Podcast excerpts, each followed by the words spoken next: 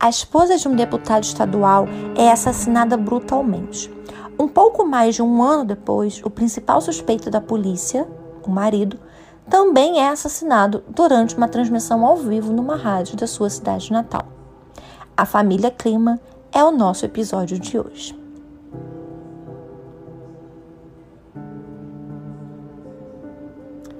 Oi, pessoas! Tudo bom? Primeiramente, bem-vindos a mais um episódio do Sob Investigação. Hoje eu trago dois casos em um que ocorreram no Rio Grande do Sul, dentro da mesma família. Vamos conhecer os climas? Hey, você se interessa por crimes reais, serial killers, coisas macabras e tem um senso de humor um tanto quanto sórdido? Se sim, você não está sozinho. Se você precisa de um lugar recheado de pessoas como você, Venha conhecer o podcast Pátria Amada Criminal. Todas as semanas tentamos entender o pior da humanidade. Nesse processo a gente ri, chora, fica brava, fofoca, porque afinal de contas é assim que a gente fala quando está entre amigos. Suas novas melhores amigas trevosas estão aqui no Pátria Amada Criminal. Margit Irene Malinder, natural de Santa Cruz do Sul, era filha de uma família muito proeminente e muito rica.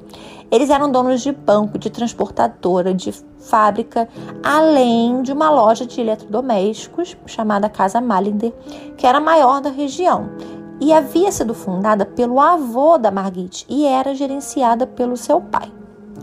A Margit, ela havia se formado em um curso técnico, o de guarda-livros ali no Colégio Marista São Luís e Santa Cruz do Sul. Guarda-livros era a maneira que o curso de contabilidade era chamado na época. Então ele foi chamado assim até mais ou menos por volta dos anos 70. Bem, durante o curso que ela fez ali nos anos 40, ela conheceu Euclides. Euclides Nicolau Kliman nasceu no dia 15 de março de 1922 em Santa Cruz do Sul.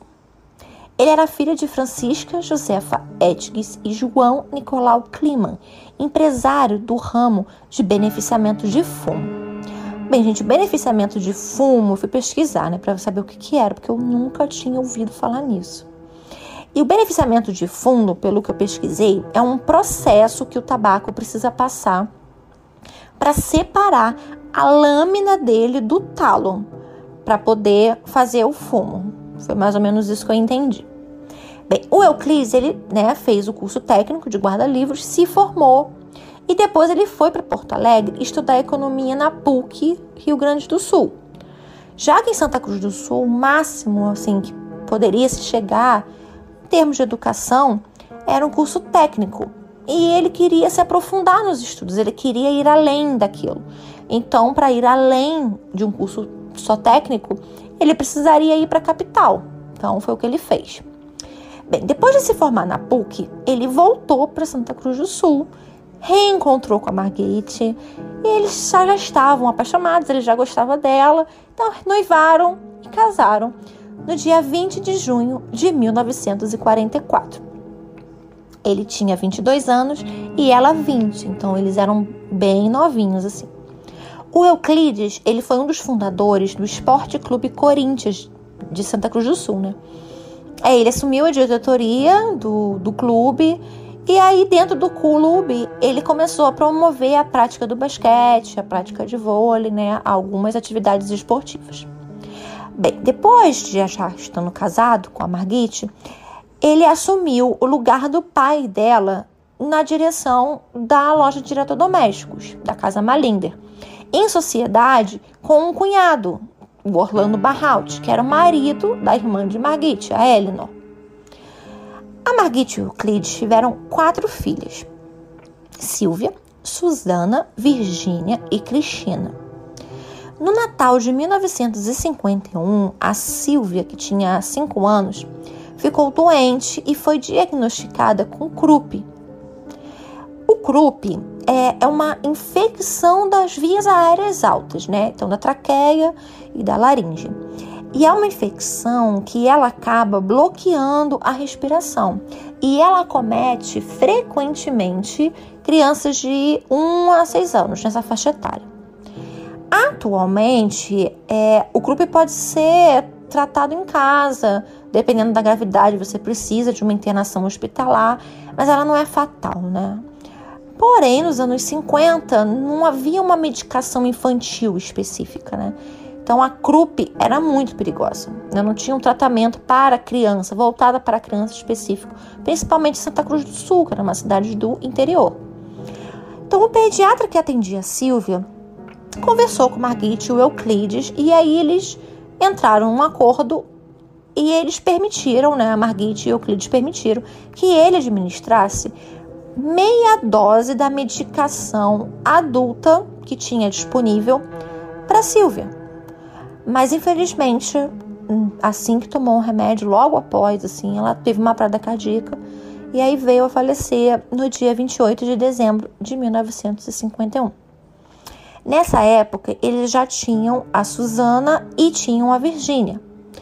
E aí, em 1953, quase dois anos depois, eles tiveram a Cristina, que foi a última filha deles, a, a mais novinha, a caçula. Bem, clima decidiu que queria seguir carreira política. Aí, em 1955, ele se candidatou a vereador né, na cidade pelo PSD e ganhou. Então, como ele ganhou como vereador, ele ficou animado e resolveu então alçar um voo maior. Em 1958, ele se lançou a deputado estadual pelo PSD e ele foi eleito. Ele foi eleito como o quarto mais votado do partido no estado. E aí ele assumiu o cargo no dia 31 de janeiro de 1959. E aí, como ele agora era deputado estadual, ele precisava legislar em Porto Alegre. Então, ele e a família dele inteira se mudaram para um palacete na rua Barão de Santo Ângelo, 406, no bairro Moinhos de Vento, em Porto Alegre. O palacete, gente, é a coisa mais linda. Eu vou deixar no Insta as fotos do palacete depois. Vocês vão ver. É muito lindo o palacete. É simples, mas é lindo.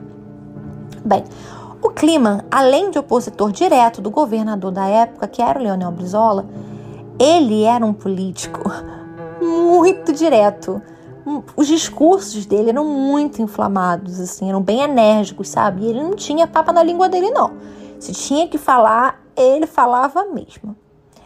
Bem, foi feita uma eleição ali no PSD e ele foi eleito como segundo vice-presidente e como líder da bancada, né, ali no plenário.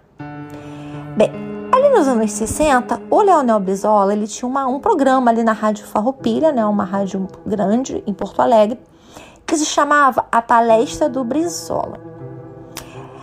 O Brizola, ele usava esse programa para falar sobre o que o governo dele estava fazendo pelo Rio Grande do Sul e ele usava, obviamente, como uma plataforma política, né? Até porque naquela época não havia uma propaganda eleitoral assim como a gente vê hoje, né? Nesses moldes. É, poucas casas ainda tinham televisão, então assim não tinha um comercial eleitoral, né? Então o que que os políticos na época faziam? Eles pagavam por horários nas rádios para eles poderem discursarem, para fazerem de plataforma política, né? Lembrando que, isso é muito importante, que nessa época estava rolando uma campanha da legalidade a favor da sucessão do João Goulart para a presidência da República. O João Goulart, ele era cunhado do Brizola, né? O Brizola era casado com a irmã do João Goulart. Então, assim que teve a renúncia do Jânio Quadros, né, pelas forças ocultas que até hoje não sabemos qual é, tinha assim acabado de acontecer, foi ali por volta de 1961. Então, como o Leonel Brizola resolveu assumir essa campanha da legalidade, né? Então, a, a, a, o cenário político no Rio Grande do Sul estava muito inflamado, né? E, aliás, como foi durante muitos anos, né? É, o, o, povo gaúcho, os gaúchos, ele tem historicamente uma ligação muito forte com guerra e política, né? Quem por exemplo, já leu. Tem uma coletânea do, do Érico Veríssimo chamado O Tempo e o Vento. Então, quem já leu, gente, eu super indico vocês lerem, porque são sete livros, mas são muito maravilhosos. Existe inclusive um, um, filme, né, que até o Tiago Lacerda, ele faz o Capitão Rodrigo. É um, é um livro muito maravilhoso. Até mesmo no filme você consegue ver mais ou menos sobre como eram os gaúchos naquela época, assim, em relação a guerra e política, sabe? Então, assim, a política sempre teve muito presente na história do Rio Grande do Sul, sabe? Na formação do Estado do Rio Grande do Sul e na persona mesmo, assim, do gaúcho, sabe? Então, ali, em um determinado dia lá no programa, o Leonel resolveu lançar a candidatura do Egídio Micaelsen, que era do PTB, para governador do estado. Da, daí, bah, meu Deus, bem gaúcho Daí, gaúcho adora falar daí. Bah, bem gaúcho. Um assessor do candidato de oposição, que era o Wildo Meneghetti, fez também um programa. Resolveu também contratar um horário numa rádio e também fazer um programa. E aí ele nomeou o programa nada mais, nada menos como Palestra do João. Por que Palestra do João, né? O João, na verdade, não era ninguém é, ele foi lançado como um programa de um anônimo, de alguém que ninguém sabia quem era, sabe? Alguém que ficava nas sombras escondido. E esse programa era uma paródia do programa que era do Brizola, né? Que passava na Rádio Farroupilha. E era um meio também de, além de dar aquela zoada no Brizola, também responder ao programa dele. Então, o que o Brizola falava lá, eles retrucavam no programa deles, sabe? Então, aí o programa do, da palestra do João começou a receber um monte de ameaça, né? Porque, é, afinal de contas, era um programa de zoação, de para poder contra-argumentar. Muita gente não gostou do tom do programa e começou a mandar um monte de ameaça para a rádio. Como Euclides era da oposição ao governador, ele também gostava de um fogo no parquinho, né? Para a gente poder colocar aqui um pouquinho de Big Brother na conversa. Então ele resolveu denunciar numa sessão no plenário as ameaças que o programa do João estava recebendo. E, inclusive, na, no dia, vários deputados da situação, né, a favor do, do, do Leonel Brizola, discutiram com o Kliman naquele dia, alegando que, bem, já que o programa era de alguém desconhecido, como poderia alguém que ninguém sabia quem era ser ameaçado? Então, se não existia uma pessoa específica por trás, ou ninguém era ninguém fazendo o programa, também não tinha ameaça. Porque uma pessoa que não existe não poderia ser ameaçada por nada. Então, se não tem ninguém, se é um anônimo, também não existe ameaça. Bem, aí no dia 19 de junho de 62, o jornal Correio do Povo resolveu colocar uma manchete no jornal daquele dia, uma lista com os nomes das pessoas que estariam por trás do programa Palestra do João. E adivinha? Sim, queridos, o nome do Euclides era um desses. Ele estava bem lá na lista com letras garrafais. Então isso causou um baita de um climão. Porque ele estava lá defendendo uma pessoa anônima. E aí, logo depois, descobrem que o anônimo era ele. Então ficou aquele clima.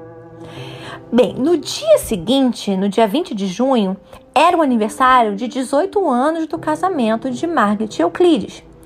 E eles haviam combinado de almoçarem juntos e à noite viajarem para Santa Cruz do Sul, que, era uma coisa muito comum entre eles. Eles tinham esse costume de ficar indo e voltando de Porto Alegre para Santa Cruz do Sul, de Santa Cruz do Sul para Porto Alegre. Né? Eles se dividiam entre as duas cidades. Afinal de contas, a família da dele, da Margit, moravam ainda em Santa Cruz do Sul, os amigos dele estavam lá. Então eles faziam muito esse trajeto, essa viagem que demora acho que mais ou menos quase duas horas de viagem, mais ou menos. Então eles faziam muito esse trajeto.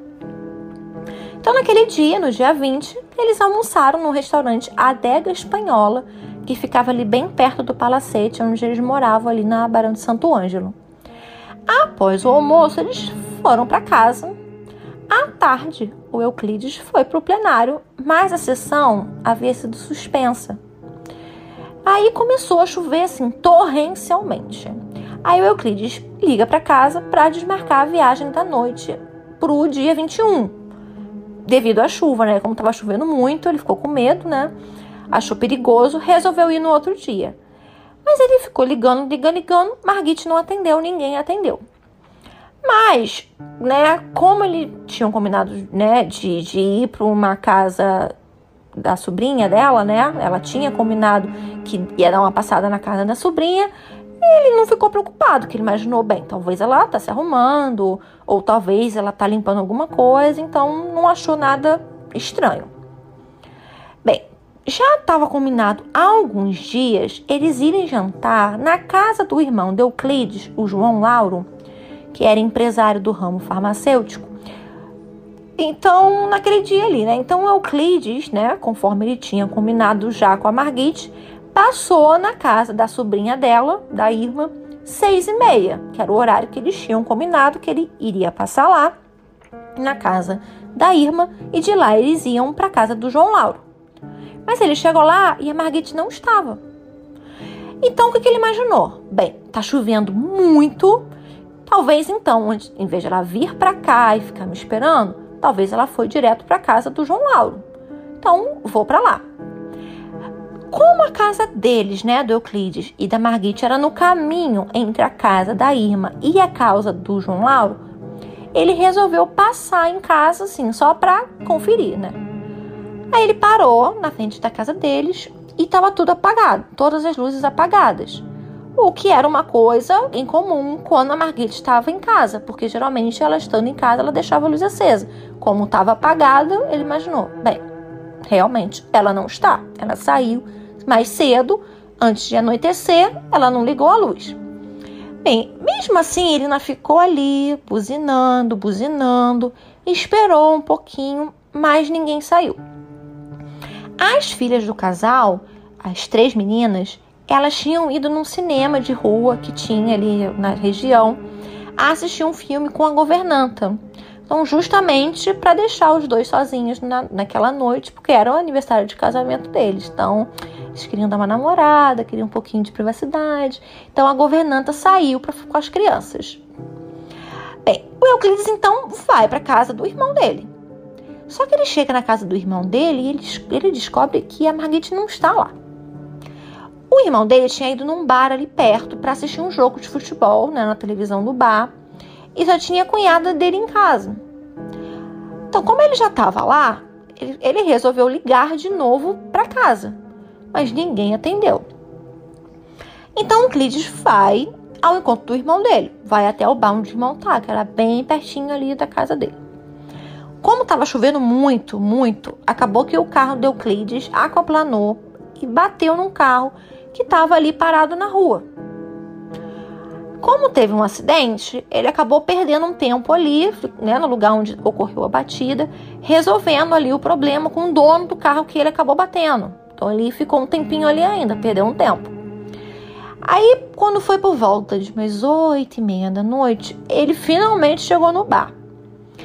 Aí ele chamou o irmão dele e foram os dois até a casa dos Clima em carros diferentes. O João Lauro chegou antes. Ele bateu na porta, ficou batendo, batendo, batendo, mas ninguém atendeu. O Euclides chegou logo após, abriu a porta. E quando ele abre a porta, ele encontra Margit no pé da escada, caída, com o rosto completamente desfigurado e seminua. De acordo com o depoimento de Euclides depois, ao ver a esposa morta, ele começou a passar mal. Ele abraçou ela, ele vomitou, ele teve uma crise grave, grave assim, de, de choro. Então, ele disse que ele ficou muito mal, ficou sem saber o que fazer, vendo aquela situação toda. Algumas pessoas, depois do depoimento, disseram, disseram que ele chegou a limpar o local do crime, que ele teria lavado a roupa que ele usava no dia. Algumas pessoas né, comentaram isso em depoimento. Bem, a notícia da morte de Margit correu Porto Alegre assim muito rápido. E vários políticos apareceram na casa do casal, inclusive o Brizola. O Brizola foi até lá prestar uma ajuda, chegou lá até mesmo antes da polícia. Para você ver como é que fofoca é rápida desde sempre. Desde que o mundo é mundo, a fofoca voa. Inclusive, quando o Brizola chegou, a Margit, não só ele, como vários outros políticos chegaram, a Margit ainda estava no chão, do jeito que ela caiu, do jeito que ela foi morta. Aí o Brizola chegou, cobriu as pernas dela com lençol. Pegou um lençol que estava lá na casa e cobriu ela. O Euclides, ele não ligou imediatamente para a polícia, mas ele ligou para o deputado Ari da Silva Delgado, que era do seu partido. Bem, de manhã, todos os jornais da capital estampavam na capa o assassinato de Margit, principalmente o Última Hora e o Diário de Notícias, que fizeram uma cobertura jornalística do caso exaustivamente. Foram matérias, assim, foi uma cobertura muito difamatória, com umas matérias muito sensacionalistas, muito mentirosas. Assim, foi um bafafá nesses dois jornais cobrindo esse caso. Foi um, assim, foi um, um absurdo. Inclusive, tem inúmeras teses de mestrado, de pós-graduação, falando sobre o quão prejudicial é, esse tipo de, de cobertura jornalística, né, como foi feito nesse, nesse caso, né, virou um case de estudo de como é prejudicial certo tipo de cobertura jornalística. Então, assim, é um case de estudo. Bem, o delegado Júlio Moraes, que na época era muito conhecido, foi incumbido de investigar o caso, né? E logo de cara ele já acreditou que o Euclides era o assassino. Colocou isso na cabeça, pronto, ninguém nunca mais tirou. A autópsia da Margit foi muito mal feita, muito mal feita. Foi muito, uma coisa assim que eu que raramente eu vi acontecer.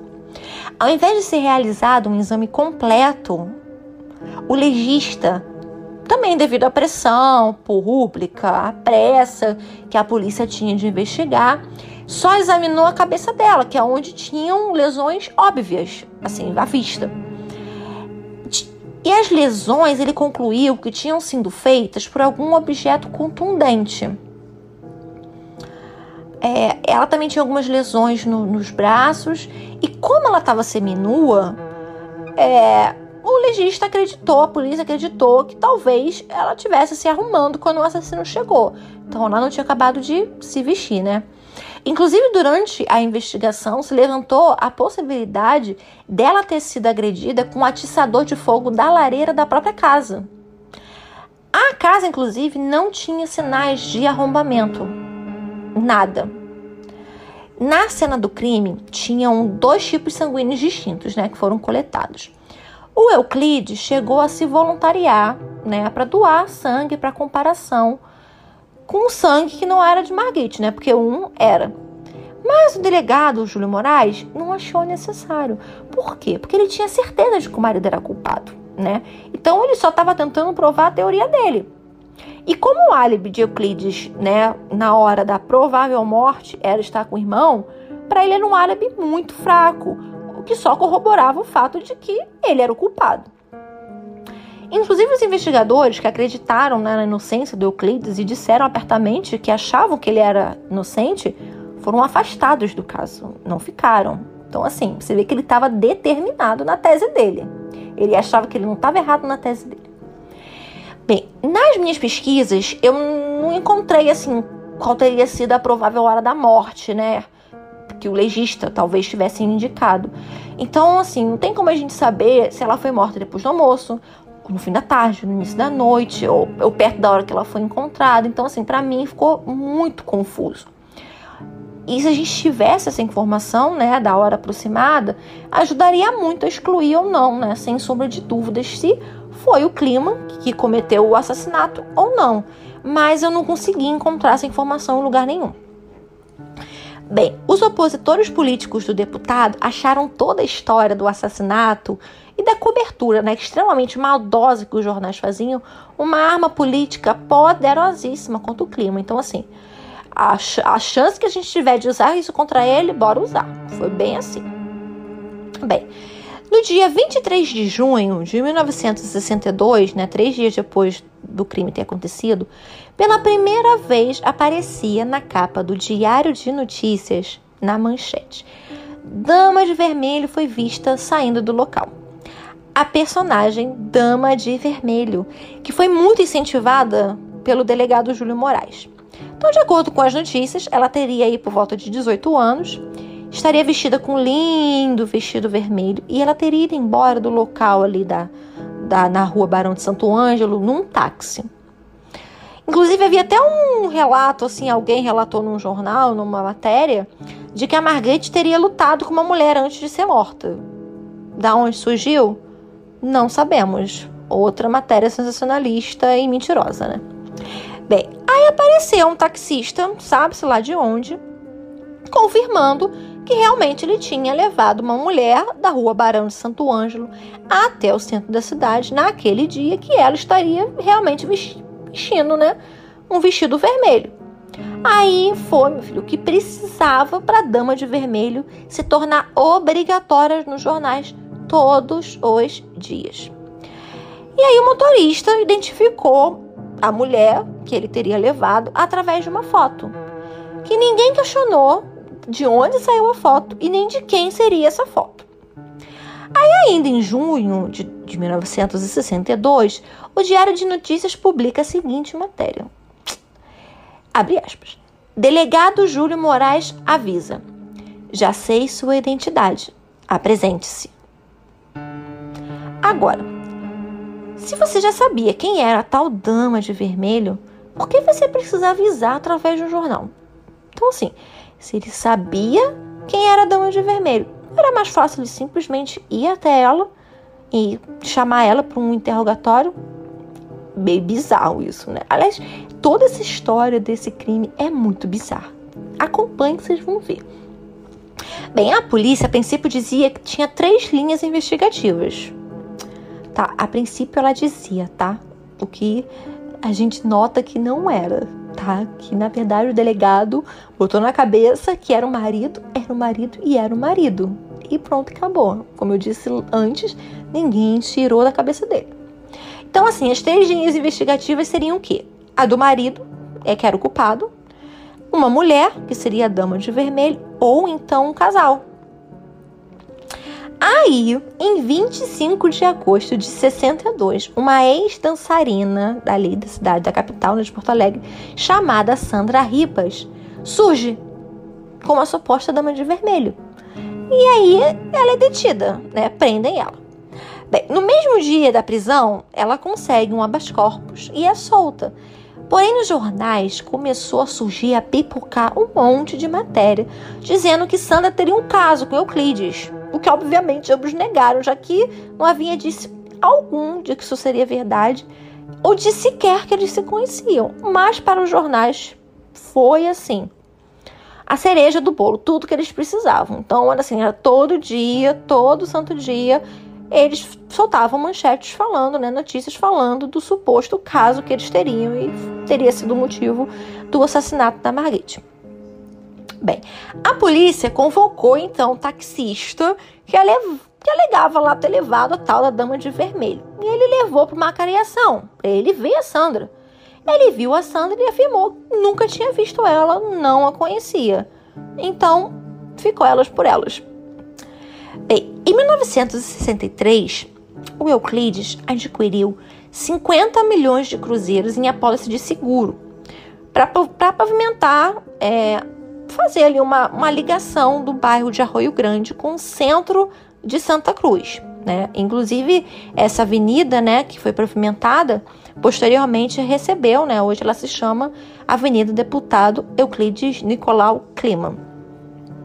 Bem, o Euclides, né, como era de praxe na época, reservou, pagou né, um espaço ali na rádio né, da cidade, ali de Santa Cruz do Sul, e ele convidou os vereadores de Santa Cruz, né, todos, para um debate para discutir sobre a pavimentação. Né? Então ele chamou todos os vereadores, porque estava tendo ali uma, um conflito por causa desse dinheiro que ele tinha arrumado para fazer essa pavimentação. Então, como estava tendo uma discussão, ele convocou todo mundo e falou: vamos aqui, vamos debater aqui na rádio ao vivo, para a população ouvir quais são os meus planos e tal. Bem, ele fez o convite, mas somente o vereador Floriano Peixoto Menezes, que era do partido do PTB, que, né, é, que era conhecido inclusive como Marechal, ele aceitou. Como somente o Marechal aceitou, o Euclides então desistiu do debate e resolveu usar o tempo né, que ele já havia reservado para explicar o projeto para Arroio Grande. Como que seria feito, qual era o planejamento, bem, fazer a explicação do que, é que ele queria fazer direitinho. O Floriano, quando ele soube que ele tinha cancelado o debate e ele ia só explicar o projeto, ele ia falar o que, que ele fez. Ele reservou então e pagou o espaço seguinte ao do Euclides na rádio. Então, por exemplo, se o Euclides reservou o horário de umas duas, ele foi lá e reservou o horário de duas às três. Bem, o clima discursou por mais ou menos uma hora, né? Aí ele explicou o projeto da pavimentação e aproveitou para fazer aquela, aquela alfinetada no PTB. Ele terminou o discurso dele, acabou o tempo dele, e logo após ele terminar, o Marechal começou a hora dele e começou refutando tudo o que o clima tinha falado. Quando ele começou a citar a morte de Margit, o Euclides, que estava em outro estúdio e tinha acabado de ouvir que era o Marechal que estava falando, levanta e vai até aonde o Marechal estava falando ao vivo. O Marechal, né, o Floriano, que estava armado, atirou a queima-roupa em Euclides, que morreu na hora. O é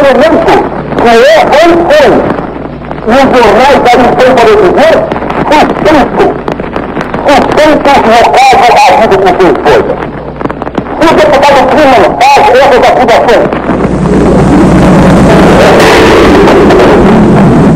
Em março de 65, um ano e meio após a sua morte, a antiga Delegacia de Segurança Pessoal inocentou Euclides. Bem, o julgamento do vereador aconteceu no ginásio do Corinthians Esporte Clube, Aquele mesmo que o Euclides fundou? Ironia? Não sabemos. Bem, o, o, julgamento aconteceu no dia 10 de junho de 1965, com duas mil pessoas dentro do ginásio, mas tinha tipo uma fila de mais de mil pessoas querendo entrar. Foi assim, uma loucura. O advogado de defesa do Floriano foi o advogado e deputado do PTB na época também o Pedro Simão, que atualmente é ex-senador, assim, ele é bem conhecido, ele teve um papel bem significativo aí depois da, da redemocratização do país.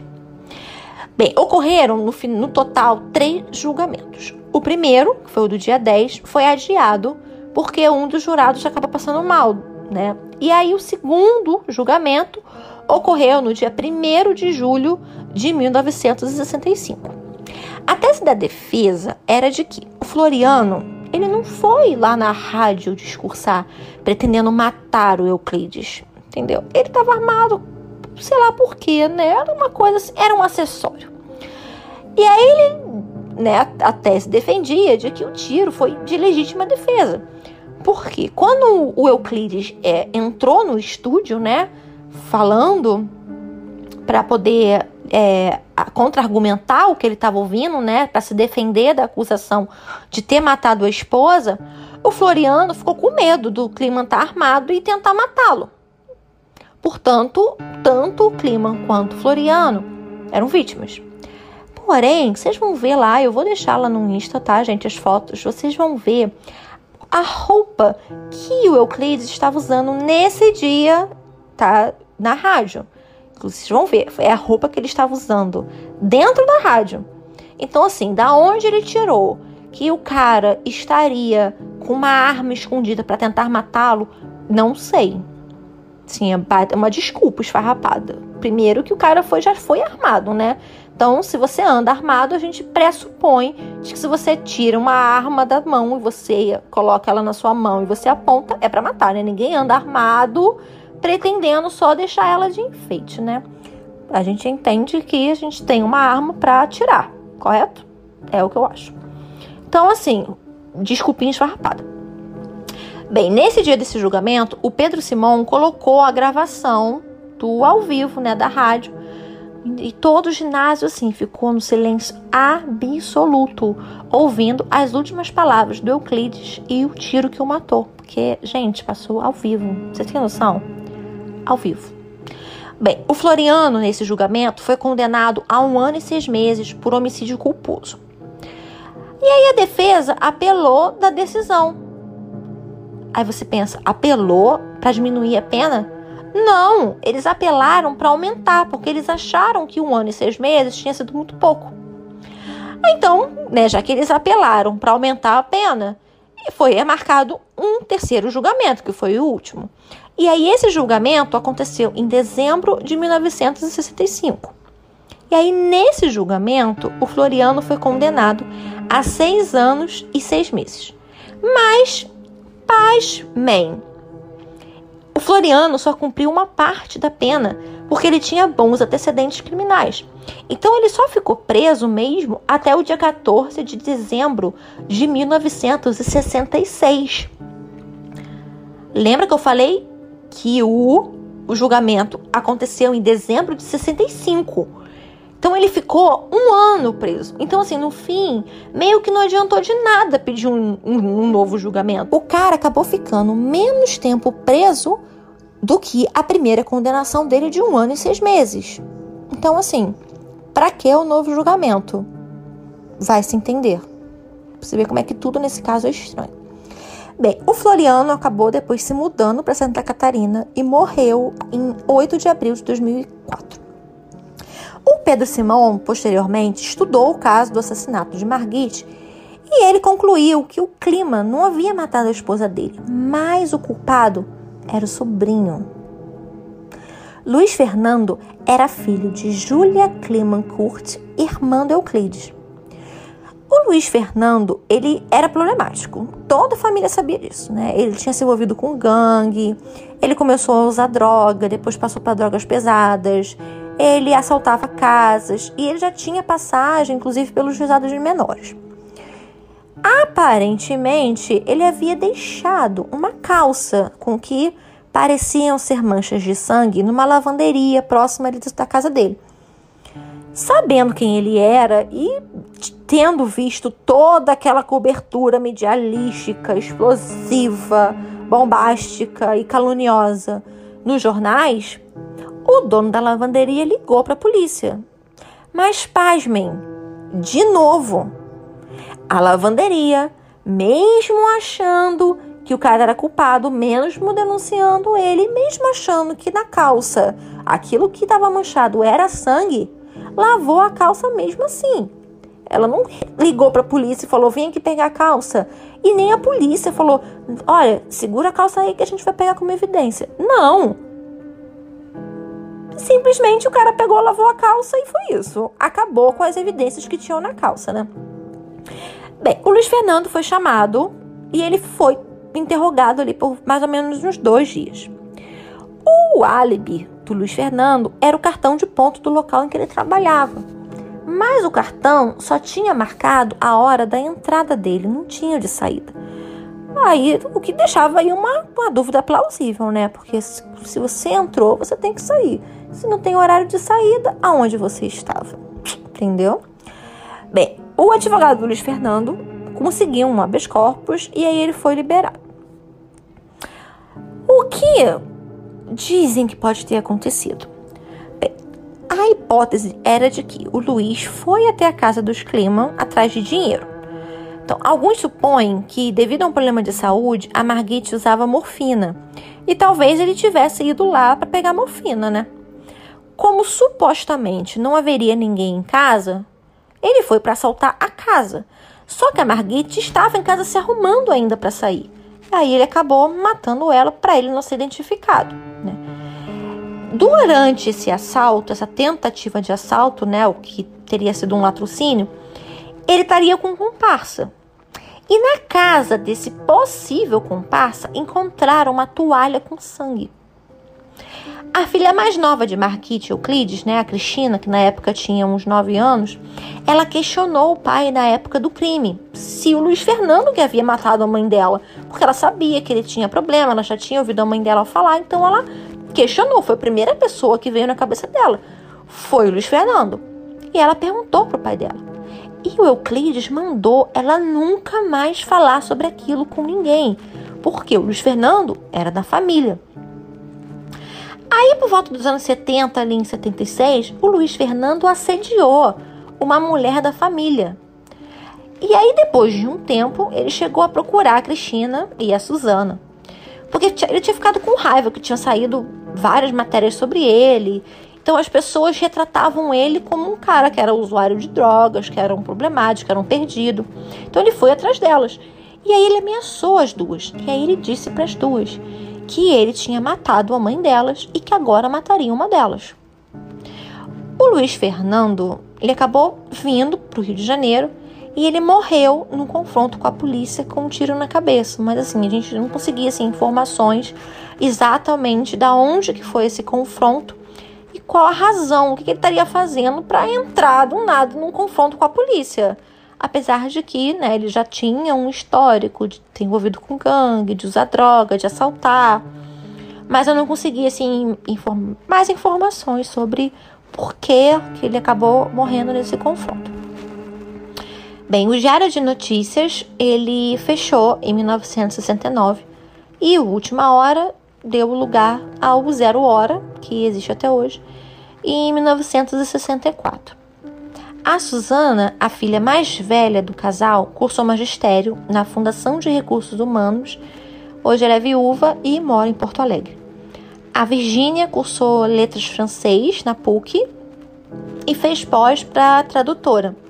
Ela se casou com um diplomata francês e em 1974 e foi para a Europa. Ela teve um problema, né? Eu não consegui descobrir exatamente qual foi esse problema, mas ela perdeu a audição em 1990. E hoje, assim, atualmente, ela vive em Montpellier, na França.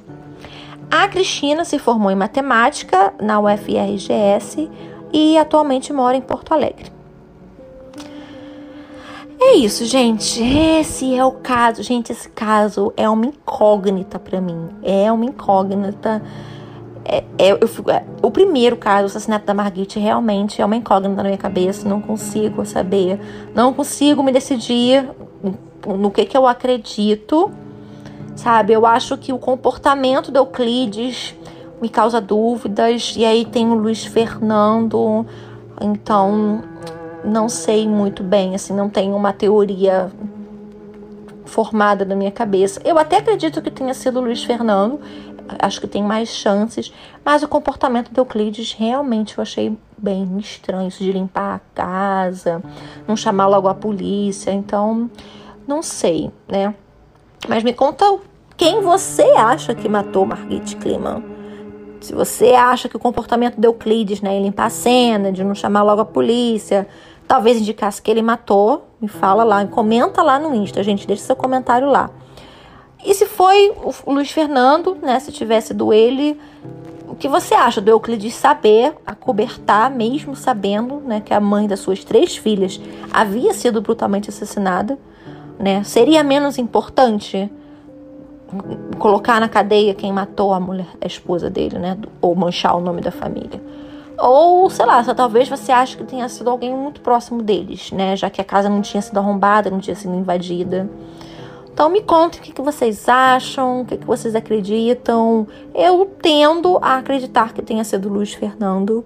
Porém, o comportamento de Euclides também é um pouco estranho, confesso, né? Porque se você vê a sua esposa morta, a primeira coisa que você faz é ligar para a polícia, né? E se você acredita ou tem certeza de que foi o seu sobrinho, Gente, seu sobrinho matou a sua esposa, a mãe das suas filhas. Ele acabou de deixar três crianças pequenas, né? Acho que a mais velha na época tinha 15 anos. Então ele deixou três crianças órfãos de mãe. Por que acobertar? Então, não sei, esse caso é muito confuso.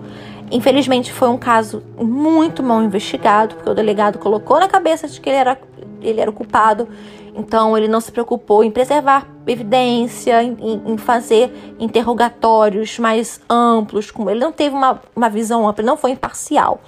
Então, isso também acaba prejudicando a visão que a gente tem, né, do caso. Então, não sei, eu tô na dúvida aí. E sem contar que, gente, pelo amor de Deus, o tempo de, de de condenação que o Floriano pegou. O que foi isso? A gente precisou ficar presa um ano por uma morte a queima-roupa que muito claramente, pelo menos para mim, foi proposital. Tipo, como assim, né? Muito bizarro. Bem, gente, me conta lá nos comentários, tá? Eu vou fazer um post, vou deixar todas as fotos Tem foto do clima, tem do nas casal, redes tem sociais, foto do no Instagram, deles, tem no do Twitter palacete. e no TikTok. Tem várias É fotos, eu vou deixar lá, tá? E aí vocês vão lá. Por hoje foi, comentem foi esse vocês acham. caso, foi essa Se história. vocês também estão mas que nem eu, que vem não, temos não, um não sabem assim, exatamente o que, que pode ter acontecido, não tem uma teoria certa. Se você acha que foi o saber se você acha que foi o Fernando, se você acha que foi a Dama de Vermelho, Tá você acreditou Então, nela. nos vemos daqui a uma semana. Não sei. Beijo. Me conta lá e a gente conversa lá, tá bom, gente?